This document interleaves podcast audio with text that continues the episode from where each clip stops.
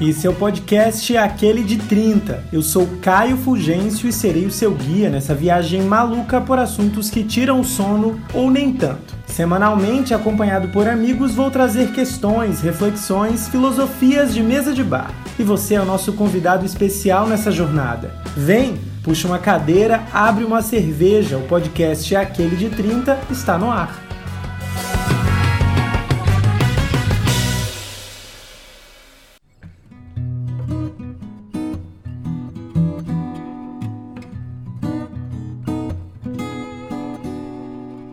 Nascer, se tornar criança, brincar como se não houvesse amanhã, futuro, a preocupação era acordar no sábado de manhã para ver desenho. Mas aí chega a adolescência e a pergunta o que que você vai ser quando crescer começa a ficar mais séria. O bagulho começa a ficar louco. Vestibular, hoje no caso, né, ENEM. Nessa fase da vida a gente já idealizou todo o nosso futuro. A casa daquele jeitinho, com aquela decoração, a saúde perfeita, malhar de vez em quando, o trabalho perfeito, o salário que a gente merece, porque se tem uma coisa que a gente sabe, meu amor, é o dinheiro que a gente deveria receber. Mas daí, quando dá errado? Quando acontece a demissão, a doença, a cobrança, quando os planos não saem da forma que a gente imaginava, quando a longa estrada da vida surge um buraco. Buraco não, né, gente? Às vezes é uma cratera, às vezes é um penhasco. O que, que a gente faz? O que fazer? Como, como lidar com tudo isso. É sobre esse momento da vida de todo adulto, porque todo adulto que se preze já teve um perrengue de um tamanho de um monstro, assim, para ter que lidar. É sobre esse assunto que eu vou conversar hoje com a minha amiga maravilhosa, Tácita Muniz, diretamente de Rio Branco, Acre. Tácita, seja muito bem-vindo àquele de 30. De cara, eu quero dizer que eu tô morrendo de saudade. E que alegria que deu certo da gente conseguir gravar, de conseguir receber você aqui em casa. Oi, Caio. Oi para todo mundo que está ouvindo a gente. Também estou morrendo de saudade. Eu acho que é uma forma de a gente matar a saudade também das conversas que a gente tinha de diversos temas, né? Exatamente. Quantos nossos rolês gastronômicos depois do Exatamente. plantão no jornal. e a gente conversava sobre tudo, né? E, e, muito, muitas vezes a gente comentou sobre isso, sobre tudo da vida. Eu acho isso muito. Então eu, eu sinto falta também dessa conversa mais profunda, né? É, minha amiga, porque assim, se tem uma coisa que a gente consegue fazer, basta, basta ter tempo, é falar dos, do, das dificuldades, da, da loucura que é viver, né? Exatamente, isso aí tem de sobra. então tá, para começar, eu quero saber quem que é Tácita Muniz no jogo da vida. Me fala que eu, sei, eu já falei que você é jornalista, né? Mas de onde, uhum. nasceu onde, como é que é, modelo, atriz, cantora, cantora, dona da voz. Olha, meu nome é Tácita Muniz, como você falou, sou jornalista. Nasci em Cruzeiro do Sul, vim para Rio Branco para estudar, ainda muito nova. A primeira, eu, eu, eu, divido por fases, né? A primeira fase que eu cheguei aqui em Rio Branco, eu tinha 14 anos, saí de casa para poder fazer o ensino médio fora, fora, é, porque meus pais acreditavam que a educação aqui na capital era melhor. Então, desde então, eu já venho lidando com um pouquinho, né? Aos 14 já tive mais ou menos uma previsão do que seria a vida adulta. Começou cedo, né? Se preocupar com a parada toda. Comecei muito cedo, mas como eu sempre digo, acho que tudo que a gente passa e faz parte do que a gente é hoje, né? Então, para mim foi um período assim essencial para minha formação, tanto como profissional, como principalmente pessoal, né? Ai, que maravilha. Para você que não sabe, ouvinte, a Tasta foi minha chefe no G1, tá? Eu tenho... Eu tenho, enfim, né? É o um negócio do rancor mesmo, com toda brincadeira, né? Quem que gosta do chefe, né, gente? Vamos combinar. Agora que eu não tô mais lá, eu posso falar isso. Eu digo que não, não sou chefe, é um badeco com nível um, um pouquinho a mais dentro da empresa. Verdade, verdade. Então, amiga, quando eu pensei nessa pauta, porque o que, que eu pensei, né? Eu falei, gente, a gente precisa falar de, de algumas coisas. Eu queria também falar de algumas coisas que aconteceram na minha vida, mas eu não queria que, que ficasse num tom trágico. E eu fiquei pensando, e um dia eu tava aqui limpando a casa, até te falei isso, e daí me veio, me surgiu. Eu falei, gente, a Tasta, pelo amor de Deus, porque a gente ri de tudo, a gente brinca com tudo, e qual que é a melhor forma de falar sobre problemas realmente grandes, é, se não for através da, da, da, da brincadeira, de forma leve? Então, assim, uhum. assim que eu pensei nessa pauta, eu pensei, cara, vai ser a Tasta que vai falar isso. Até porque, como você falou, a gente já conversou tanto. Se tem pessoa que eu conheço que tem umas cagadas na, na, vida, assim que acontece, essa pessoa é a Tasta, não tem. Não. Gente, é impressionante mesmo, mas. mas assim, todo mundo tem, né? Vou me defender aqui. O problema é que comigo acontece com certa constância. Antes, pra gente começar, Tasta, você era um adolescente que ficava criando esse futuro, assim, era viajada? Porque eu sou, sempre fui viajado na maionese. Eu sempre criei assim, achei que a minha vida adulta ia ser completamente diferente da vida que eu comecei a ter quando eu era mais novo, depois que eu fiz 18, uhum. e até hoje segue diferente. Então, como eu te falei, eu saí de casa muito cedo, né? Mas antes de eu ter esse primeiro baque da realidade quando eu saí de casa, eu era aquele tipo de criança. Eu digo criança porque até antes dos 14 eu me considero, até com 14 eu me considerava uma criança mesmo é, de pegar, sabe aquela pessoa que pega o livro e finge que é um notebook e está trabalhando de casa? Super já, sabe, de bem, que está com um apartamento luxuoso e trabalha de casa em home office, eu jamais imaginaria que estaria em home office agora e que seria esse, esse caos, né? Então eu sim pensava que quando eu via, eu até brinco dizendo que quando eu via minha mãe pagando as coisas com cheque, eu ficava, nossa, eu quero usar cheque. quando eu crescer eu vou usar cheque. E assim, a gente é, estipula prazos para a gente conseguir realizar as coisas, né? Então, eu até sempre comento isso com meu namorado que eu pensava que nos meus 30 anos, que eu vou completar esse ano, inclusive, é, eu achava que eu já estaria com um apartamento próprio, um carro bem seguro, no emprego, e a gente vai traçando essas metas, né? E quando a gente vai para a vida real, a gente vê que hum. não é bem assim, né? Não é não como é a gente imagina.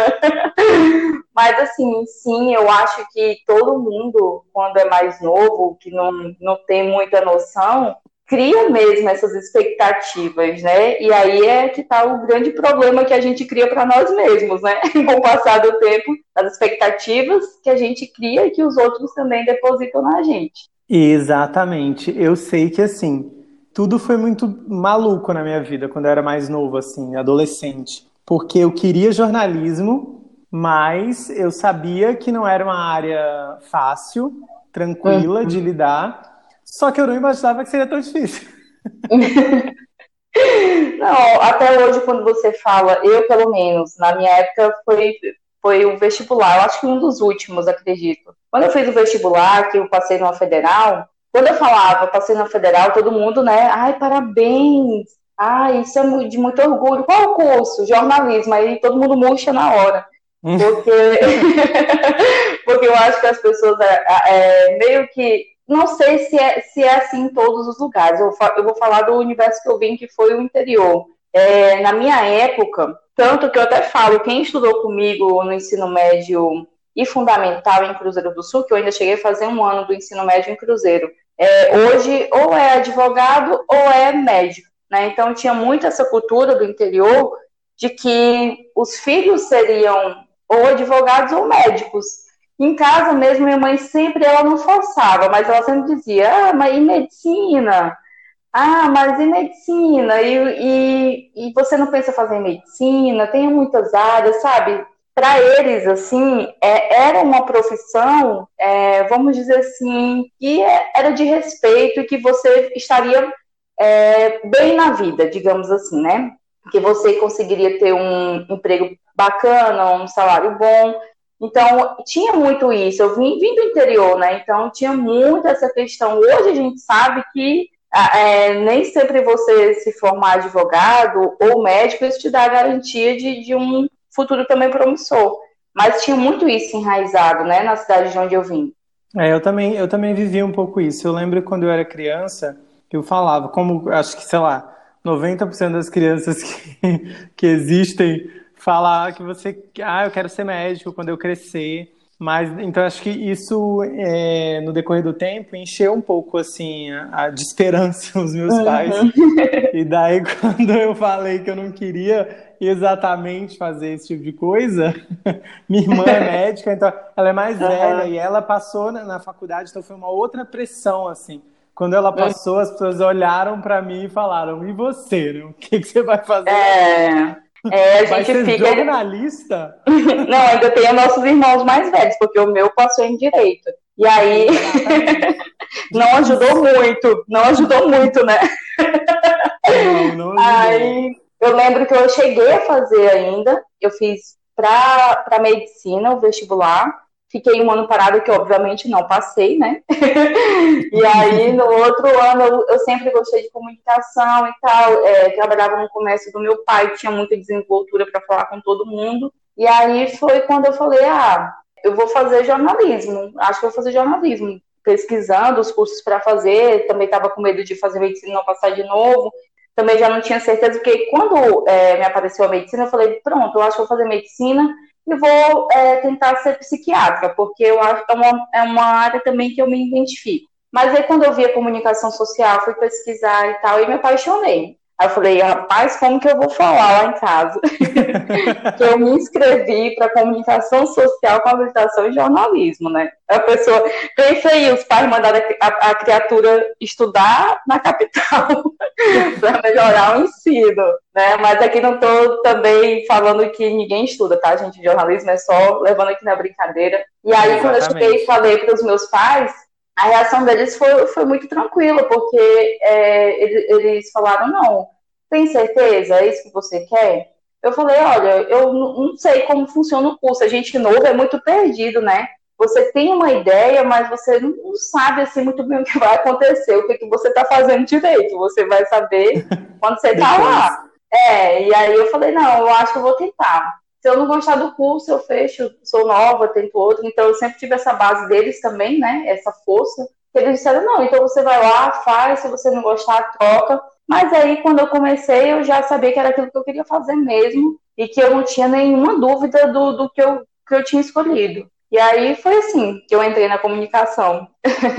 A pessoa, quando vem de humanas, né, amiga, não tem para onde. Não tem, é não, não, não dá, gente. É um negócio assim, quando eu me imagino fazendo qualquer outra coisa, pode até acontecer, eu até falo, pode até acontecer de um dia eu chegar a fazer outra coisa. Mas para mim, hoje, você me colocar para fazer um trabalho administrativo, um trabalho que é igual todo dia, é, me matar.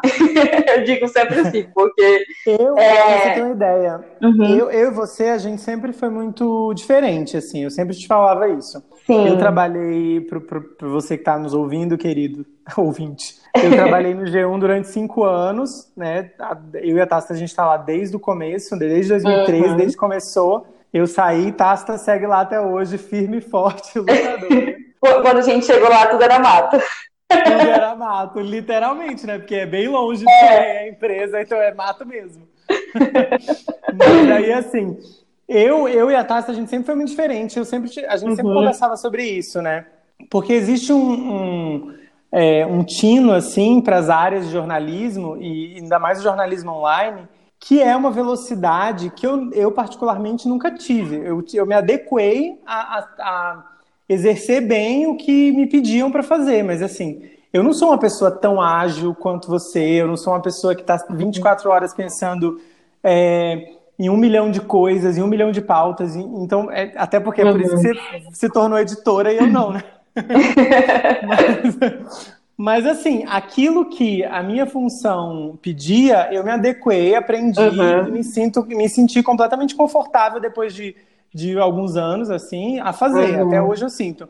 Mas assim, mudar de área para mim, como o jornalismo é tão é uma coisa bizarra que a gente ama e a gente odeia ao mesmo tempo. Uhum. Eu estava tão exausto e eu saí completamente. Hoje eu trabalho na comunicação pública uhum. de, de, né, é um outro ritmo, é um ritmo que quase não existe, um ritmo que eu faço meu ritmo de trabalho. Uhum. E assim, de vez em quando eu me pego, meu Deus, que saudade que eu tenho da correria do jornal. Que saudade uhum. que eu tenho da, dessa, desse, dessa coisa maluca de você acordar e de você não saber o que, que vai acontecer no seu dia, porque hoje eu sei. Eu sei exatamente o que vai acontecer no meu dia. E, uhum. e, trabalhar em jornal tem isso, né? De você sair uma página em branco de casa. Você toma o café da manhã, é. não. Você não sabe nem a hora que você volta. Você tem um horário a cumprir, obviamente, mas se uhum. acontecer uma cagada muito grande, você não vai voltar para casa no horário que você deveria voltar. É, eu então, até assim, brinco, quando tá muito quieto na redação, que tá, sabe, aquele. Tu sabe aquele silêncio, aquela calmaria que você fica. Hum... Olha, isso aqui vai tá muito tranquilo. Chega o coração, acelera. Vai ter uma cagada, eu tô sentindo que tá vindo uma cagadinha. é desse jeito. Mas é como você falou.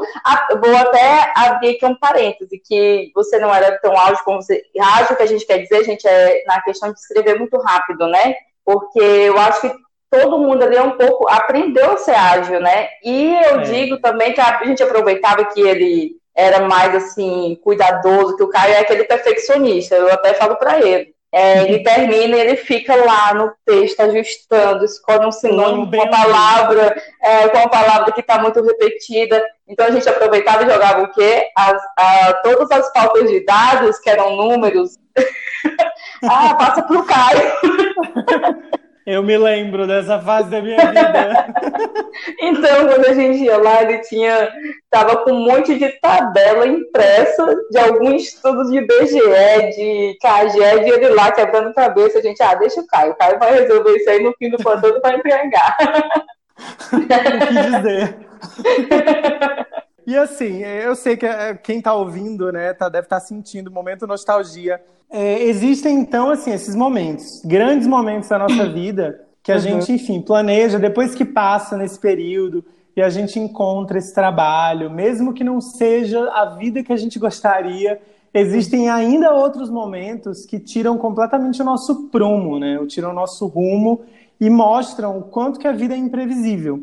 E eu sei, porque eu lembro que eu acompanhei sua vida, eu lembro que eu acompanhei, acompanhava os momentos todos daí.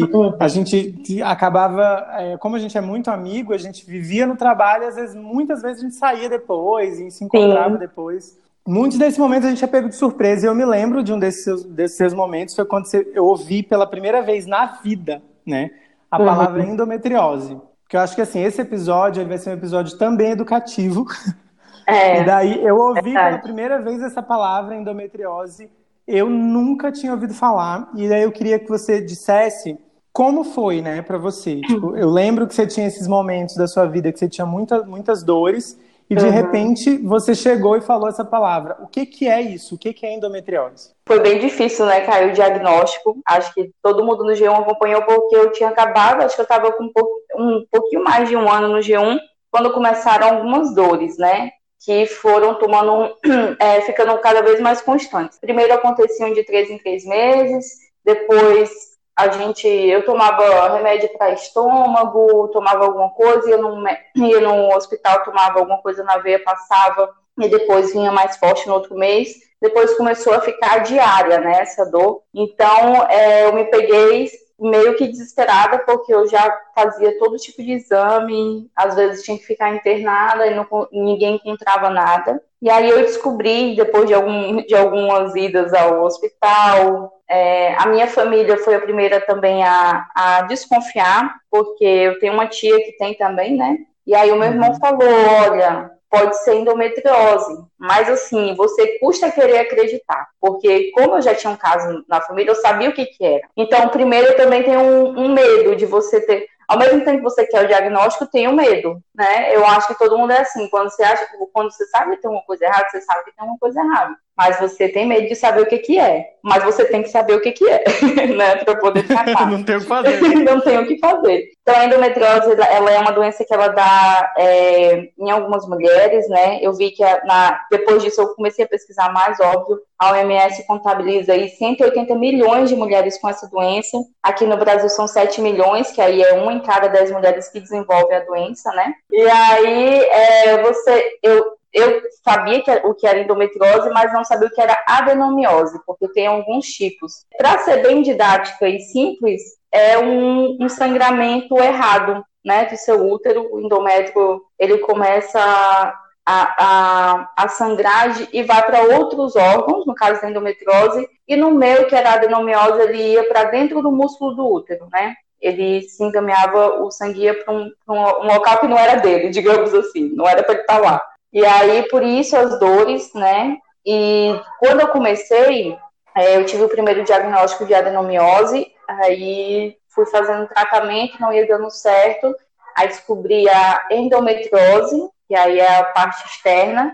Então, é basicamente isso, você sente muitas dores, e aí tem vários tipos, eu não vou nem entrar nesse mérito de explicar, porque nem os médicos sabem muito bem, não conhecem muita doença, não sabem a origem, não sabem o que, que causa.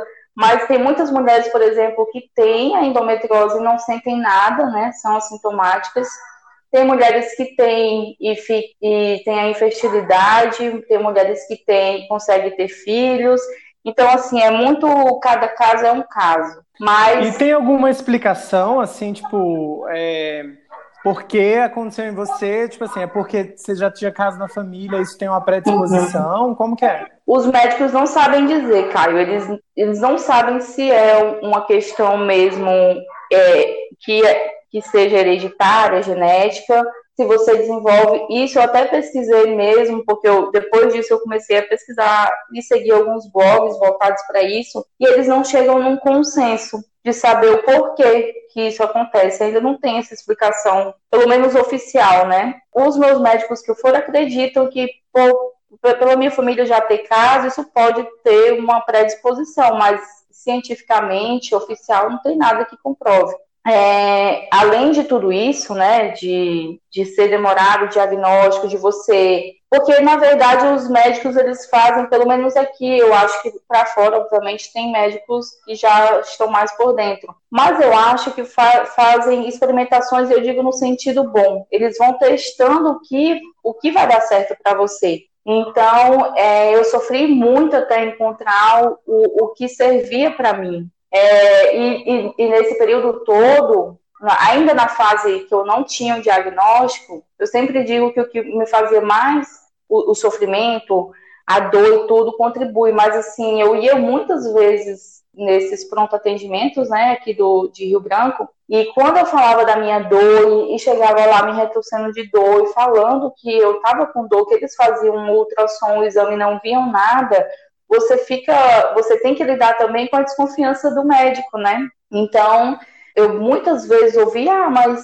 não tem nada aqui, nada que aponte uma inflamação, nada que aponte isso, aquilo. Então, ela é uma doença muito difícil de diagnóstico. Então as pessoas desconfiavam do que você estava falando. É, não acreditavam você chegou a desconfiar em algum momento? Eu pensei que é, eu estava doida. Tantas pessoas falaram. Não, eu fui no médico, ele me passou para um psicólogo. Ele falou assim: olha, não tem como, deve, não, tem, não tem nada nos seus exames.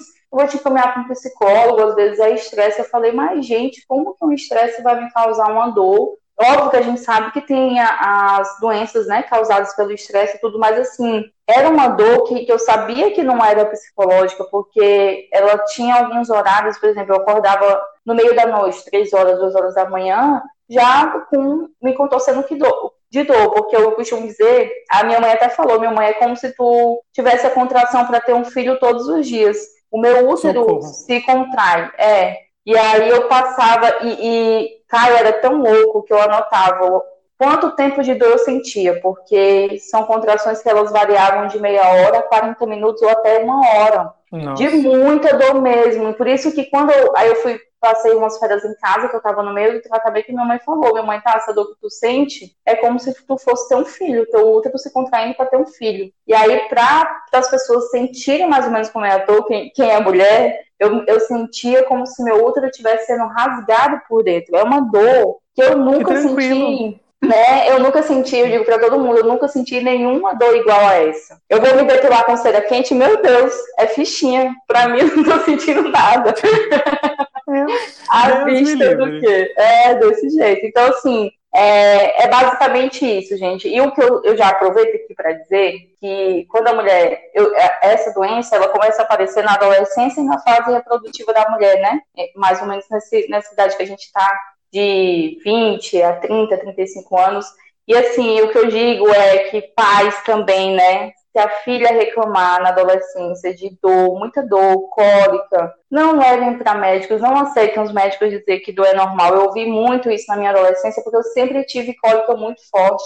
E eu sempre ouvi os médicos dizer, dizerem que eu era muito mole, que ser mulher é assim mesmo, que doía, alguns médicos, né? E, e, isso deixa ainda você mais mal, porque você fala, meu Deus, todo mundo doente, todo mundo, toda mulher passa pela menstruação, e por que, que eu sofro assim? Será que eu sou mole mesmo? Então, assim, você vai criando ainda mais um bloqueio, porque você vai também deixando aquela, aquela mulher, aquela menina fraca, se achar fraca, quando, quando na verdade, quando eu encontrei os médicos certos, os médicos diziam, não, uma dor dessa forma não é normal. Uma menina que desmaia na menstruação com cólica não é normal. Né? Então tem toda essa questão também que eu acho que a gente tem que se conscientizar e se educar sobre isso, de que a mulher tá por menstruar tem que aguentar todo tipo de dor nesse período e não é bem assim. É muito maluco isso, porque eu acho que tem que partir da premissa de que é, eu não sou, obviamente, eu não sei o que é uma cólica menstrual, né, gente? Obviamente. Uhum. Mas daí assim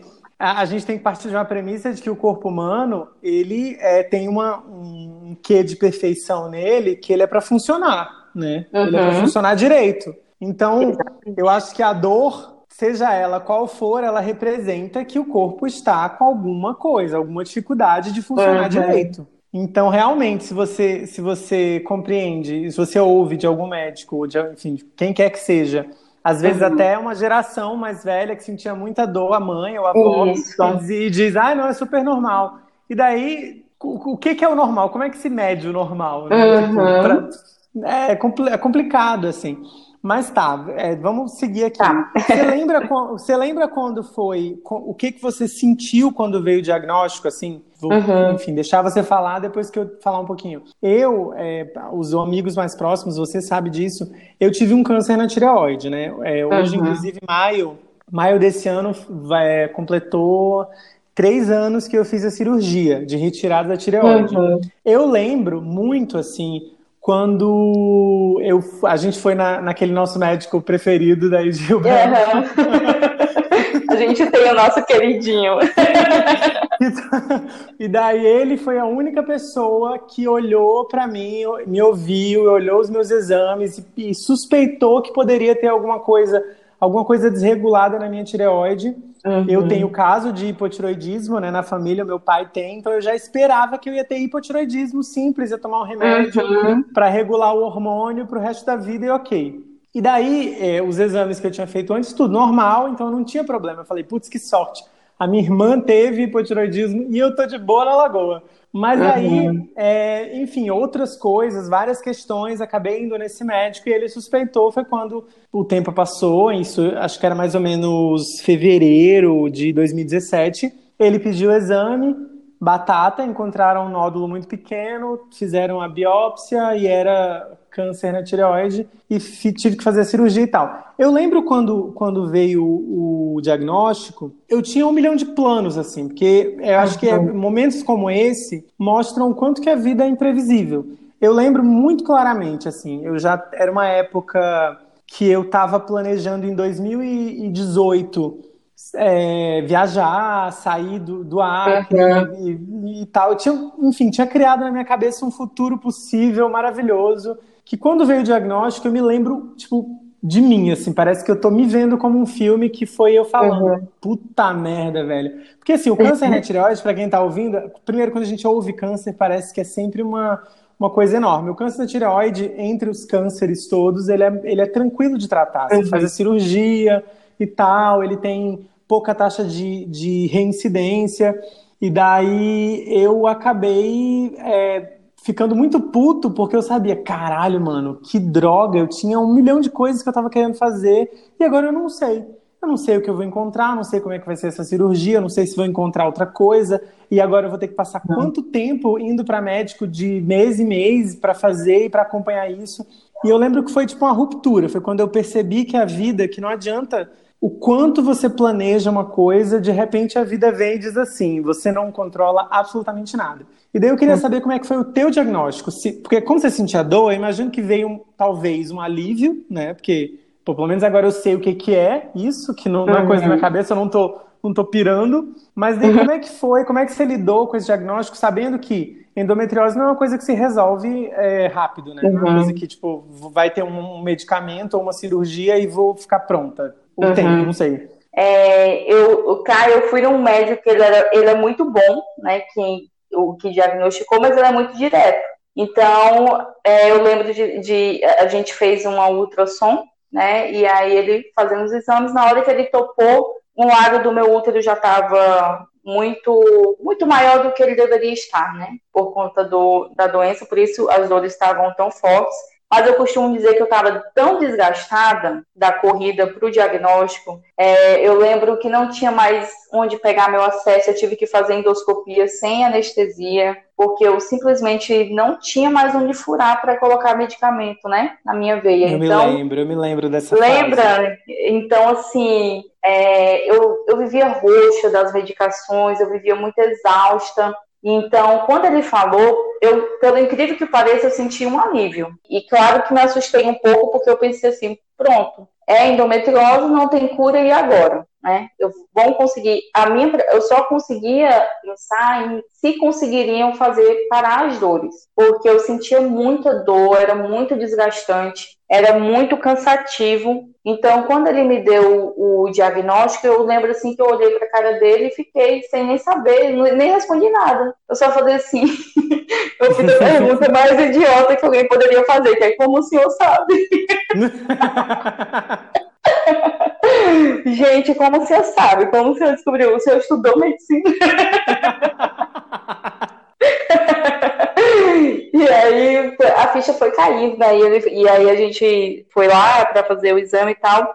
E assim, na, na hora ele muito simplesmente ele falou assim: não, vamos só é, cessar aqui a sua menstruação, você não pode menstruar, vou passar um medicamento, que basicamente é o hormônio que você toma para não menstruar, eles antecipam a menopausa, né? E ele falou, vai dar tudo certo e ok. Aí eu saí de lá feliz da vida. Eu falei, não, hoje já vai ser outro dia, né? Você, quer que resolva. Mas a questão é que eu acho que tá, eu tava. Faltava uma semana para eu, pra eu entrar de férias, e sempre que eu tô de férias eu vou para casa da minha família em Cruzeiro do Sul. E aí eu lembro que eu comecei a tomar medicação e as dores não pararam.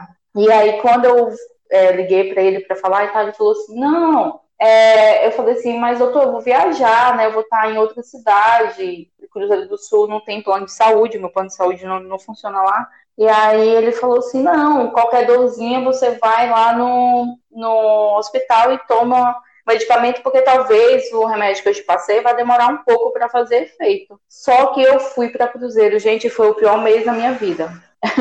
O remédio não fazia efeito. E eu O pior tava por vir, né? Era, e eu serelepe, né? Não. Aí contei lá em casa, o pessoal meio que já esperava, porque como eu falei, já tem um caso na família, então todo mundo meio que conhecia já a doença, né? É claro que meus pais arranjaram chá de tudo que é jeito, que é quase o episódio da Rochelle. Lá em casa, tudo se resolve com chá. Chapador da mulher, toda é daqueles, sabe, daqueles antigões mesmo. Meus pais têm mó fé, então assim, empurravam o chá de tudo que era jeito. E aí o remédio não fez efeito. Então, para mim, foi esse foi o baque. Porque quando passou a não. Quando eu tive o diagnóstico, ele me falou da medicação, até aí, para mim, ia estar tá resolvido. Só que aí eu tive esse segundo baque, que foi a medicação não fazer o efeito que era para fazer, né? E aí foi um mês, gente, sentindo dor, todos os dias, todos os dias. Não Nossa. teve um dia dessas minhas férias que eu não senti dor. E a dor vem tão forte que depois que passa a dor, sabe aquela ressaca de dor? Que você Sim. parece que você fez muita força. Quando você faz muita força fica cansado. Então, foi, as minhas férias todo, todas foi daquele jeito. Eu não conseguia sair, porque a dor, ela vem assim, eu tô conversando contigo aqui normal, não tô sentindo nada. Por isso que muita gente desacredita. E de uma hora para outra vem uma dor, vem a contração. Eu falo contração, mas é a dor, né, que a gente sente. E você precisa sair, você não consegue mais fazer nada. Então, assim, a pessoa que tá conversando com você fica, meu Deus, ela tava boazinha aqui. a mulher que tava boazinha aqui conversando e agora está à beira da morte em cima da cama. Eu desse jeito. então, é muito difícil. Então, eu acho que esse baque da medicação, para mim, foi pior do que o diagnóstico quando eu recebi. Porque quando você sai com o diagnóstico e com a medicação, você é, espera que dê certo, né? Você espera que, que aquilo ali vá fazer o efeito e você vá parar de sentir dor. E quando eu não senti, eu, eu me desesperei. Eu falei assim: pronto, eu não tenho o que fazer. E eu chorava e dizia: mãe, eu só quero tirar meu útero, eu quero acabar com a dor. Eu só queria acabar com a dor. Era isso que eu dizia para minha mãe. Então, assim, foi muito difícil essa parte de de você ter o diagnóstico e ao mesmo tempo ver que os tratamentos não faziam o efeito que deveriam fazer, né? Nossa, eu imagino. Eu, eu fico me questionando assim, é, como que é, como que mexe com o emocional essas coisas, né? Acho que emocionalmente, uhum. porque eu lembro que assim, eu acho muito lindo o discurso, esse discurso de superação, porque eu tenho a impressão que quando, pelo menos comigo, né, quando eu decidi dizer para algumas pessoas que eu estava com câncer, uhum. é, as pessoas vinham com um tom de que, nossa, como você é um guerreiro, já venceu. Uhum. E, gente, é, eu acho que é meio que uma. uma eu, eu, entendo que talvez seja uma forma das pessoas tentarem, é, de alguma Colocar forma. Colocar pra cima, né? É, uhum. É, mas, assim, eu, eu não tive, não, não houve um momento assim que eu olhei e tipo me imaginei, nossa, estou numa guerra e eu sou um guerreiro. Era tipo uma coisa muito pragmática assim, gente, temos uhum. um problema e como é que eu, como é que nós vamos resolver esse problema? Tipo, eu falo com meus comeu divertidamente, sabe? Assim, uhum. Não, eu lembro que foi um baque, né, para todo mundo, porque, tipo assim, o cara, ele tem uma vida muito saudável, eu não digo só de exercício, mas de, de alimentação mesmo, né? Eu acho que dali no nosso ciclo... Não, não ainda hoje. Mas assim, sempre, te, sempre foi equilibrado, né? Não é uma pessoa que come só besteira, muito pelo contrário. Tu tem os seus deslizes, como todo mundo, mas também tu tinha fazer muito exercício, tinha uma vida muito saudável. Então, assim, o que a gente tem que focar nisso tudo é que o negócio, a, o problema aparece para todos, né? Não tem essa de que ah, é, ah, eu faço isso, não vai acontecer. Não, gente. O problema quando ele vem, ele não vai escolher se você está preparado, se você não está. Geralmente é quando você não está preparado. Não mesmo, não mesmo. Quando, quando eu fui diagnosticada, eu perguntei pro meu médico, assim, eu, gente, mas o que que explica? Né? Que assim, eu não tenho caso uhum. na família. Eu não, não conheço, nem conheço ninguém que teve câncer na tireoide, gente. Eu fiquei sabendo, eu fiquei sabendo porque quando saiu no exame que eu mandei para minha irmã, eu fui pesquisar na, na internet o que, que era, porque eu nunca nem tinha ouvido falar. Uhum.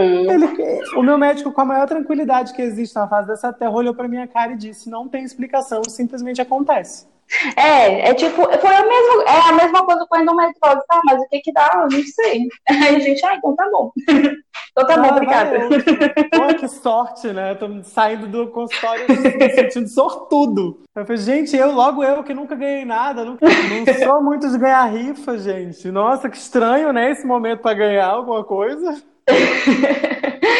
Eu lembro assim de ter, de ter olhado assim quando a Mata e falado assim, cara, sério, eu nunca ganho nada. E assim, eu acho que a gente vem, eu, como eu falei, eu saí muito, muito cedo de casa, então eu vinha num, numa fase muito boa no trabalho, né? Eu, eu tinha subido de cargo, é, a gente estava se organizando, então assim, quando vem, você é, reseta tudo que você estava fazendo, né? Então, é, ainda bem que eu tive muita compreensão nisso, eu sempre falo do pessoal do trabalho, tanto dos colegas como da, da própria chefia, né? Que é, que é a Geise, que entendeu e, e, tinha gente que sofria comigo, os colegas sofriam junto comigo.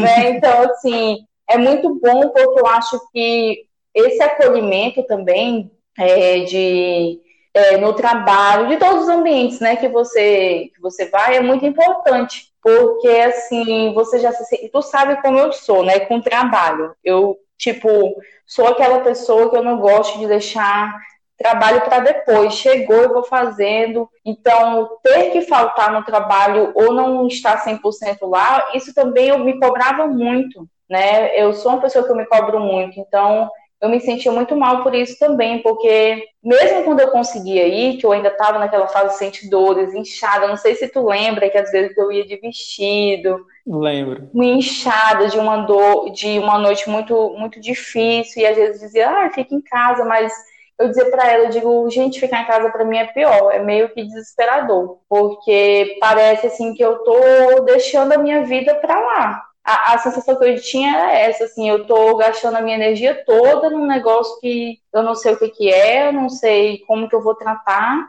e, e, sei lá, eu tô deixando pra lá meus amigos, que eu não saía, né? Passei um bom tempo sem sair por conta das dores. É, não tinha condições mesmo. E, e, então você meio que se cobra. Então, mesmo que você converse com alguém, a gente nunca conta 100% o que a gente pensa, né? Exato. E assim, quando eu tava com muita, muita dor mesmo, eu lembro assim, eu chorando e tal, meu namorado foi muito parceiro é ainda, né? Que ainda a gente ainda tá, tá junto, gente. Se não terminou essa época, não termina mais, não. é, eu lembro que ele sofria muito também, né? Quando me via. E teve uma noite, assim, que eu acho que eu já vinha de vários dias sentindo dor. E eu chorei e falei pra ele assim: eu não aguento mais, eu, eu não, não aguento. Pra mim, se eu morresse hoje, estava bom. E ele ficou chocado. Ele, não, amor, calma. Porque assim, dá um desespero tão, tão grande, gente é muito difícil, né? Quando a gente fala em, em, em uma doença que você não sabe de onde vem, é, que você não sabe como se desenvolveu em você e que ao mesmo tempo começar um tratamento que não está dando certo. Imagina o desespero. Hoje a gente ri, né? Conta brincando, mas assim, é um negócio muito louco que dá na sua cabeça, porque tem hora que você pensa em desistir mesmo. E, e, e eu acho que esses, esses momentos de fraqueza são importantes para o nosso os nossos momentos de fortaleza, né? Porque ali é não, existe super-herói, gente. Nem a gente falou, o Caio falou no começo que de contar problemas sorrindo, de tentar levar numa boa. Isso não quer dizer que a gente recebeu o diagnóstico rindo, ai, tô com câncer, ai, tô com endometriose, legal, é, isso... beleza. Não é assim. Que daí a gente já tem que ir num psicólogo também, né? É! Mas eu acho que depois que passa tudo, e até durante, que eu acho que eu lembro da gente comentando algumas coisas com, com humor, né, na época, mesmo passando pelo que a gente estava passando, eu acho que assim, a gente vai ter nossos momentos de fraqueza, todo mundo vai ter. Então, se você estiver diante de um problema e um dia você achar que não consegue, que está pesado demais e desabar, ok, vai acontecer, acontece com todo mundo. Mas eu acho que são esses momentos que tornam a gente forte. Não, não, não é você ser forte 100% o tempo todo, né? É no momento que você tá fraco que você se fortalece. Eu acho que é mais ou menos por aí. É isso, é isso mesmo. E assim, tem que. Tem uma parada que eu lembro que, assim, acho que a minha mãe ficou muito chocada, porque a minha mãe é de uma uhum. geração que dizer a palavra câncer é, uhum. não pode, né? Tipo, aquela doença, não, não diga. Não, parece que você vai falar e vai aparecer alguma coisa. É verdade. Mas assim, eu lembro de, ok, eu dei uma chorada quando veio o diagnóstico, eu me uhum. senti fraco. Eu me senti fraco não, não porque, é, sei lá, talvez eu. Será que eu vou morrer? Não, é, não era essa a questão. Uhum. A questão era muito mais isso que você falou, assim, tipo, de ter, de você ter uma vida que ainda que não fosse, que nunca é a vida que a gente imaginava quando, eu era, quando a gente era criança ou adolescente, mas era a vida possível, eram, eram uhum. os meus planos, assim, os meus pequenos planos, as minhas pequenas vitórias que acabaram sendo é, um pouco interrompidas, uhum. porque eu não, eu não sabia, quando, a gente não sabe, né, como é que vai ser, beleza, eu não sabia que o negócio ia se resolver rápido e eu depois uhum. é, o tratamento seria só ir fazer exame e você não sabia que você ia chegar num tratamento que surtisse efeito. Então, uhum. tipo assim, é uma ansiedade de, cara, eu, eu, eu tava indo aqui, eu tava, tipo, pô, eu tava conseguindo fazer minhas coisas e agora eu não sei. Não sei como é que vai ser amanhã, não uhum. sei se, se, eu vou ter que parar de trabalhar, não sei se eu vou ter que parar de planejar o que eu estava planejando para o ano que vem, porque eu não sei quanto tempo que eu vou ficar nisso. Eu acho que é essa essa maluquice que dá na cabeça essa ansiedade que dá na cabeça, mas eu acho que é legal, como você falou, lembrar, pensar também que assim como chega um diagnóstico como esse, que não ninguém sabe de onde vem, ele também vai embora, né? Esse, esse período ruim também passa. Isso, é, uhum. é, isso é legal de pensar, né? Exatamente. E tem que se agarrar nisso, né? Eu acho que todas as vezes você tem que se, se apegar a isso. E no meu tratamento ainda, eu engordei bastante, né? Inclusive, continuo aqui no mesmo corpo, né? Gordo.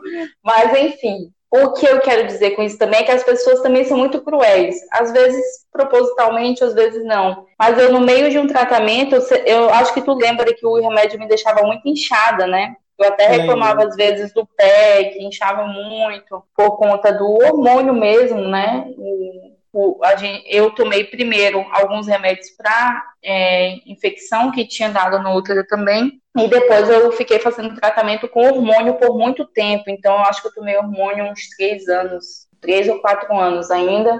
E eu tive algumas, alguns efeitos colaterais, né? O aumento do peso, é, tive perda de cálcio também, né? Então meus dentes quebravam do nada. Alguns médicos, quando eu falo disso, não tem a ver com medicação, alguns dizem que sim, então fica essa questão, né? De dizer que tem a ver, que não uhum. tem, mas a questão é que eu nunca tive dentes fracos, né? nem, nem problema de, repente, de coluna. pois é. e nem problema de coluna também que apareceu. Então, assim, além de tudo, todo o tratamento, todo o remédio, gente, vai ter efeito colateral. É, e, e, quando eu iniciei o tratamento, o médico me falou, Tasta, começa o, o exercício, porque provavelmente você vai ter um aumento de peso por conta do remédio, é um inchaço e faz drenagem também, porque vai, vai acontecer de você reter muito líquido. Só que eu, eu como eu tomava já o outro, a outra medicação, sabe quando você escuta, mas não acredita? Tipo, ah, eu não vou uhum. fazer, eu, e eu vinha de uma dor, daquela coisa, sabe, cansada. Eu falei, eu não vou fazer exercício físico. Eu acho que eu não vou engordar tanto, porque eu já, tomo, já tomo remédio é, há muito tempo, muito, já tomo anticoncepcional, eu nunca engordei dessa forma, né? E aí, só que em um ano, tipo, eu tinha engordado 15 quilos, eu acho. Menos de um ano eu tinha engordado 15 quilos. E o meu metabolismo não era mais o mesmo é, de, de como era antes. Então, assim, é, logo no começo, isso para mim foi um baque né? Minhas, vendo as roupas se perdendo, eu comecei a ter mais estria, eu comecei a ter mais celulite. Então, assim, imagina, eu comecei a fazer o tratamento, eu tinha uns 20, 23, 24 por aí, novinha, vendo o meu corpo se transformar de um jeito que eu nunca, nunca tinha tido. Apesar de eu nunca ter sido muito magra, magérrima, né? É, eu também nunca fui tão cheinha, tão gordinha. Então, assim, o meu corpo ele mudou drasticamente. Eu vi o meu corpo mudar de uma forma que eu, que, que eu não me reconhecia, né? Então, quando eu via as pessoas, as pessoas comentavam justamente isso. Então, eu Nossa, no meio que, de um que, tratamento. Que sutil, né? É, eu no meio de um tratamento, no meio de tudo isso. E aí as pessoas diziam, nossa, mas você engordou demais para de comer, você tá comendo demais. Então, são Nossa. nessas palavras mesmo, tá? Ó, fecha a boca, fecha a boca. E assim, você sabe que, que, que não é uma questão de comida, porque assim, até porque, gente, eu acho que o cara também acompanhou que tinha dias, até hoje, mesmo com o DIL, que agora eu uso o DIL, né, suspenderam a medicação, é, eu acordava muito enjoada, então tinha dia que eu não conseguia comer nada, nada, absolutamente nada. Eu, beliscava uma coisa ou outra, mas logo vinha a ânsia de vômito. Então, é, foi muito difícil também eu passar por essa fase da mudança do meu corpo também, né, durante o tratamento. E aí eu não, não, não coloco a culpa só na medicação também, como eu falei, eu não acreditei, também não comecei a fazer exercício físico é, direto, como pediam, também não fiz a drenagem, não fiz nada disso, porque eu realmente não acreditava que ia mudar tanto, né. E aí o Caio entrou comigo no de boxe, tu lembra, né, Caio? No, boxeador, exatamente. a gente iniciou depois de um tempo também, eu dei esse tempo para mim, porque, como eu falei, eu acho que o meu apoio maior, esse tempo todo, como eu moro longe dos meus pais, foi meu namorado, e ele sempre tentou é, fazer com que eu também não dependesse de remédios. Nesse período eu me sentia muito, não vou falar é, que foi uma depressão, mas eu me sentia deprimida. Eu, eu me sentia muito triste, eu chorava por qualquer coisa. É, envolvia muita coisa, é muito difícil a gente explicar assim, mas é uma fase muito complicada, né? De tudo. Não é só corpo, o remédio mexe mesmo com as suas emoções. Você imagina, quando a gente está menstruada, a gente fica mais sensível, né? Todo mundo sabe da nossa famosa TPM. Tem mulher que quer matar o mundo, tem mulher que só quer chorar agarrada num pote de sorvete. Eu sempre, nas minhas TPM, sou essa mulher que quer chorar agarrada num pote de sorvete, que passa um, um comercial e queria chorar. Agora você imagina a dosagem de um hormônio muito maior no seu corpo como, como não é, né? Então, é, você acaba é, ficando meio perdida mesmo, e eu, e eu passei um período muito deprimida. Então, é, eu tentei passar por isso também de uma forma que, sabe, de tentar me animar. Então, meu namorado dizia assim: Ó, oh, por que, que você não faz um exercício? Tenta não, porque eu tive que tomar remédio para dormir, para ansiedade. Ele dizia assim: tenta ver se você mesmo não consegue reagir, né? A verdade é que ele queria que eu reagisse, né? Não, não ficasse só ali dependendo do remédio para dormir ou para me sentir melhor. E aí foi quando veio, eu comecei a fazer o box.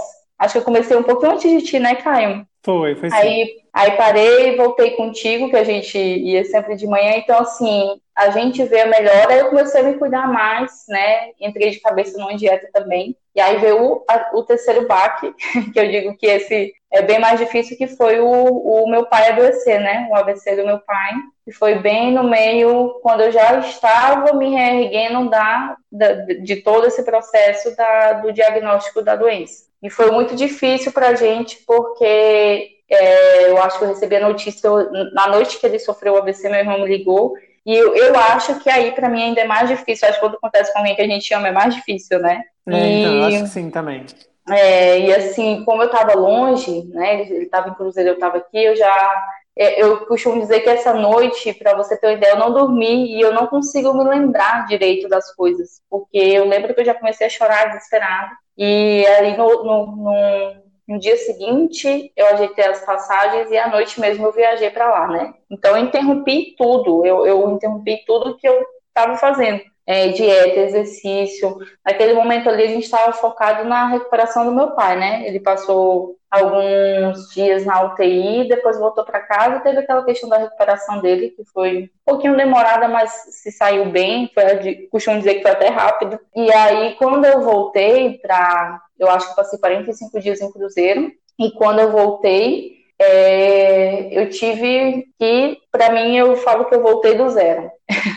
e aí apareceram outras questões, eu comecei a, a querendo ou não, é, a gente sabe que é da vida mesmo, mas quando você passa por uma situação como essa, a gente que mora longe, eu acho que agora tu tem mais, mais ou menos uma noção do que é, é a gente vive um constante medo, porque a gente está longe de quem a gente ama. E a gente fica, eu não sei se você vê assim, né, mas eu, eu costumo dizer que eu sempre que vou em casa, sempre que eu me despeço com, dos meus pais, é impossível não pensar que eu tô ali deixando de viver algumas coisas com eles, né? E eu digo com tudo, com meu sobrinho, né? Que hoje meu sobrinho já tem oito anos, eu peguei pouquíssimas fases dele, só ali o período das férias. Querendo ou não, você se despede com o coração apertado. Até hoje, olha, desde os 14 anos que eu moro fora. Até hoje, quando eu me despeço dos meus pais, eu saio chorando. Porque fica, querendo ou não, você fica com aquele negócio, será que é a última vez que eu tô vendo? E eu comecei a me culpar muito de ficar muito tempo longe. Então eu entrei assim num negócio de pensar assim, ah, será que vale a pena estar tá longe? É, aconteceu isso, meio não é uma culpa, mas é uma coisa que você passa já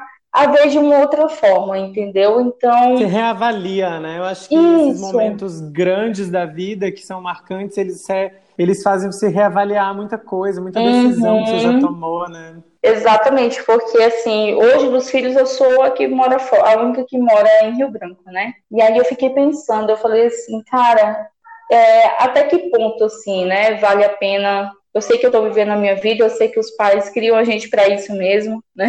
para a gente seguir nosso caminho, mas você avalia muita coisa. Então, eu acho que esse baque para mim foi mais difícil assim, para eu poder lidar. Né? Eu acho que tu lembra, um tempo eu chorando, querendo, é, foi muito Lembra. difícil quando eu voltei, querendo voltar que estava difícil também, a gente também gastou muito com a questão da recuperação. Eu nem gosto de falar dessa questão da financeira, porque era o que a gente podia fazer naquele momento e é o que a gente faz sempre que tem que, que acontece uma coisa como essa. Mas assim foi difícil, muito difícil até você mesmo eu precisei me reencontrar ali, entendeu? Eu acho que aí foi eu, eu considero esse fato que aconteceu uma, divis, uma divisão, porque eu tive que repensar a minha vida para saber e aí o que, que eu estou fazendo, está valendo a pena?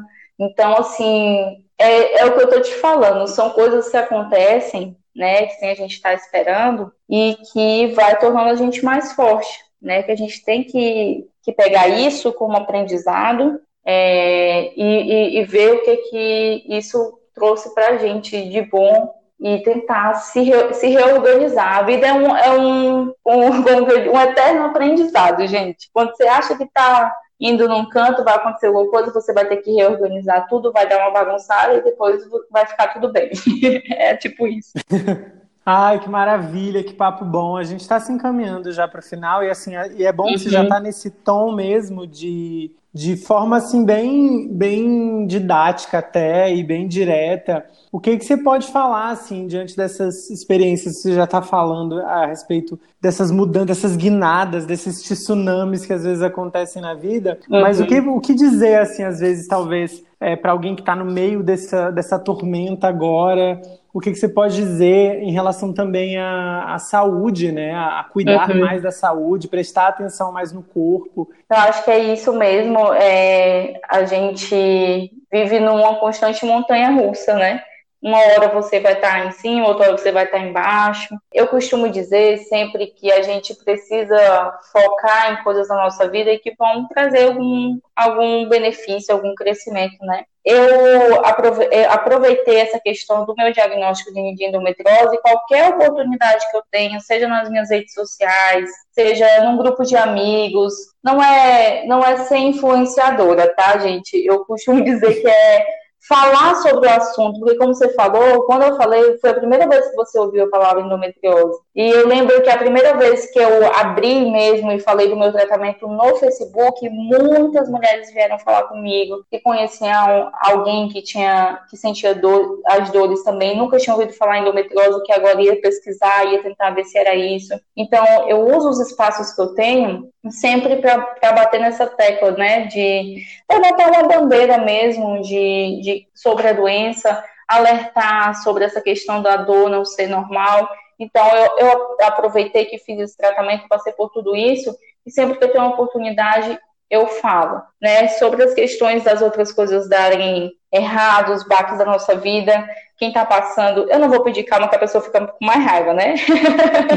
Quando você tá assim, perdida, a pessoa calma. Mas assim, eu acho que são fases, como eu falei. Não é ser forte o tempo todo, você vai se sentir fraco às vezes. Você vai até achar que não aguenta, né? Vai, vai chegar esse momento. Isso aí é todo mundo, nós somos humanos, como eu falei, não tem super-herói. É, mas eu acho que todo dia é um dia e vai ter um dia que você vai se sentir mais forte, né? E não vai ser de uma hora para outra, né? A gente vai montando a nossa fortaleza com o que a gente vai vivendo, com as nossas experiências. A minha experiência não vai servir para você, a sua não vai servir para mim. Então, o que a gente passa está moldando a gente para o que a gente vai ser e para o que a gente está se tornando. Então, eu acho que a gente precisa depois que passa o turbilhão, a gente consegue ver as coisas com clareza. E o importante é que nesse momento que a gente vê as coisas com clareza, a gente consiga tirar algo bom, né? Refletir, reorganizar, talvez mudar o que era prioridade e o que não era. Então, eu acho que é mais ou menos esse o caminho. E não se desesperem, gente. Não vou dizer aqui para vocês depois disso e que vai dar certo para todo mundo, que vai todo, todo mundo ser feliz no final não, eu, eu, também não acredito assim numa felicidade eterna, entendeu? Eu acredito que são momentos que a gente vive, momentos bons, momentos ruins, e o que vai fazer isso, é, a dimensão disso é você que vai dar, como você lida com isso, né? Como você vai é, acabar agindo naquele período. Acho que é mais ou menos isso.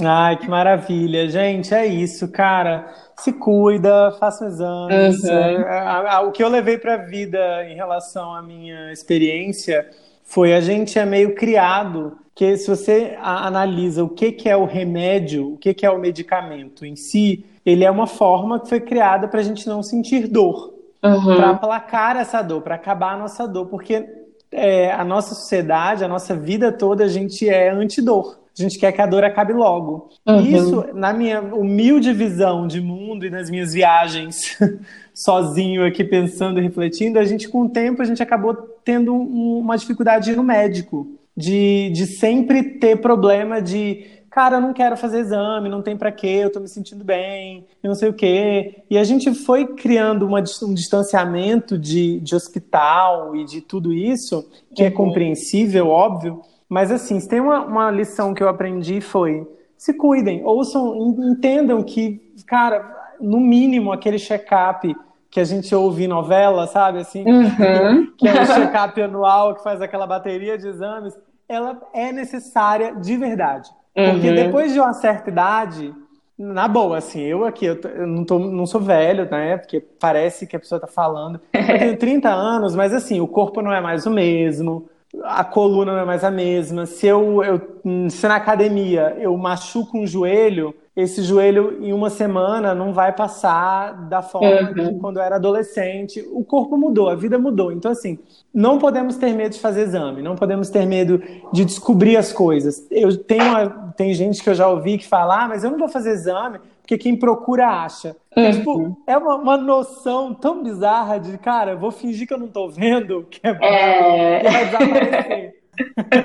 Isso não existe. Então, assim, você, que eu sei porque eu digo assim, ó, é, é com total certeza. Você é de 30, aquele, aquele que tá me ouvindo tem 30 você não gosta, você, você finge que não vê, eu tenho certeza. É, a isso gente é mesmo. é desses. A gente é desses. Fecha a dorzinha e fala, hum, vou fingir que eu não tô, vou fingir que eu não tô vendo, que daqui a pouco ela passa. É aquele negócio assim, você deita no seu colchão e ele te dá dor nas costas. A gente, ao invés de pensar, será que é o colchão? Será que é a minha coluna? Será que eu tenho que fazer ir no ortopedista? O que, que a gente faz? A gente procura uma posição que não doa. é verdade. E segue a vida, até quando Deus quiser. É isso mesmo, vai empurrando com a barriga. Então, gente, se cuida, pelo amor de Deus. E é dessa forma que a gente já vai aqui mudar, porque toda semana eu pego o uhum. meu convidado de surpresa e peço para ele compartilhar alguma coisa um filme, uhum. uma série, uma banda, o que que você está vendo, Tasta? O que que você está lendo? O que que, o que que você pode compartilhar aqui para a gente aprender também? Bom, eu vou compartilhar um livro que eu comprei, comprei contigo. Hoje eu estou muito nostálgica. Tudo foi com Caio. Ai, meu Deus! Mas é que eu adoro e, eu, e é o que eu leio também, porque eu gosto desse tipo de, de livro, né, que tem a ver com a minha profissão. Mas é Todo Dia, Mesma Noite, a história não contada da Boate Kiss, que é da Daniela Arbex que é um, que é um livro muito, muito forte, né? E que humaniza um pouco essas questões que acontecem. Acho que a gente está vendo um pouco isso na, isso na pandemia, que é essa relação de quando a gente perde alguém, né? É, seja por um acidente, como na Boate Kiss, ou por uma pandemia, humanizar esses perfis, digamos assim. E eu acho um livro que importante para todo mundo ler, porque quando a gente fala em muitas mortes, que são muitos números, ah, fica muito frio a coisa, né? Ah, morreu, como a gente fala aqui na pandemia, sei lá, duas mil pessoas, mas são duas mil histórias, né? E eu acho que esse livro conta um pouco disso, e eu acho importante a gente conhecer essas histórias. Então é um livro que eu gosto muito, apesar de chorar muito lendo, aquelas né, que gostam de sofrer, mas é importante. Você sabe que eu comprei esse livro, eu não, eu não, eu não lembro se eu comprei antes ou se eu comprei depois de você. Uhum. Mas eu uhum. lembro que eu comprei ele em algum aeroporto, que eu acho que eu estava indo para o Rio, eu não sei, visitar minha irmã. O que eu sei, meu amor, sabe, é assim, leiam em casa, gente. É, não leio em público. Eu, eu, o que eu sei é que eu passei a viagem em Catarrento. É. Eu chorei do começo ao fim, mas é assim, não é um livro que é, que é tipo assim, ah, não, não quero ler porque vai me fazer chorar. Não, gente, é um livro necessário, porque uhum. ele realmente ele humanizando as pessoas, as vítimas né, dessa tragédia, ele te uhum. humaniza também. É um tipo de Exatamente. jornalismo literário que te humaniza. Uhum. Então, realmente é uma, uma ótima sugestão. E aí, baseado no que a gente estava falando também, tem uma série, eu, eu, não sei se tu chegou a assistir, não sei se eu comentei contigo também, que é a Afterlife, que é, fala um pouco também dessa questão do, de como lida com coisas trágicas na nossa vida. É uma série que tem na Netflix, ela é muito leve, ao mesmo tempo emociona, mas trata de assuntos bem leves, de uma forma bem leve, na verdade, né? Tipo o contato que você tem com coisas que acontecem na sua vida que você não está esperando. Então fica essa dica também para quem é mais da série, né? tem gente que é mais da leitura. Que maravilha. e aí fica essa dica e tem tudo a ver com o que a gente também conversou hoje. Ai, que maravilha, amiga. E como é que as pessoas te encontram nas redes, agora que você falou que você também usa suas redes para conversar sobre endometriose? Como é que as pessoas te encontram? Então, no Instagram é só Tasta Muniz, Vai lá, acho que não tem muitas tácitas, né, gente? e aí no Facebook também é Tácita Muniz. Eu sempre tento, ou eu tô com, principalmente no Facebook, porque querendo ou não, no Facebook eu acho que eu tenho um alcance ainda maior. Né? Tem muita gente que não usa Instagram ainda, pelo incrível que pareça. né? e aí eu, é, no Facebook eu sempre compartilho o, alguns trechos, né, e textos do blog que eu sigo também, que fala sobre, sobre endometriose. Então, eu sempre uso esses espaços e quem tiver alguma dúvida também, dúvida que eu digo assim, né, dessa questão, a consulta é com o médico mesmo, mas dizer assim, ah, tá, o que, você sentia, quiser bater um papo sobre, tamo aí para se ajudar. Ai, que maravilha. Gente, eu conversei então com a jornalista Tasta Muniz, diretamente de Rio Branco. Amiga, muito obrigado por participar daquele de 30, que finalmente deu certo, né? Porque desde o começo Verdade. a gente estava falando de gravar. Muito obrigado mesmo, adorei. Eu que agradeço o convite, estou com muita saudade, mas estou acompanhando tudo. Eu sempre ouço, eu, eu, eu escuto bem tardão, né? Se você posta cedo, eu vou ouvir já quando eu desligo tudo. Eu adoro, acho que você fez super bem ter tirado do papel essa ideia. É muito necessário, são assuntos que eu acho que todo mundo que está nessa nossa fase, e até quem não está, é, vai se identificar muito, e é muito importante mesmo a gente falar sobre essas coisas para todo mundo se sentir acolhido e falar, gente, acontece com todo mundo, é isso mesmo, e é muito legal mesmo. Ai, gente, é assim que eu termino mais um episódio do podcast, aquele de 30, felizão, porque é ótimo quando a gente termina um episódio com essa sensação, sabe? Assim, a gente respira e diz: temos um episódio completo, pronto, maravilhoso, que vai, que vai agregar muito, assim. Acho que é a ideia desse podcast é, é realmente essa: a gente aproximar e dizer, cara, todos nós temos muitos anseios que são muito parecidos, mas talvez a gente não fale sobre isso e fica parecendo que a gente é único no mundo. Então é isso, tá? Deixa a sua opinião, você sabe, né? Você pode conversar com a gente, você deve. Deixe sua opinião sobre, essa, sobre esses assuntos que a gente tratou hoje no Instagram e no Twitter, arroba aquele de 30pod. Lá a gente vai continuar esse papo.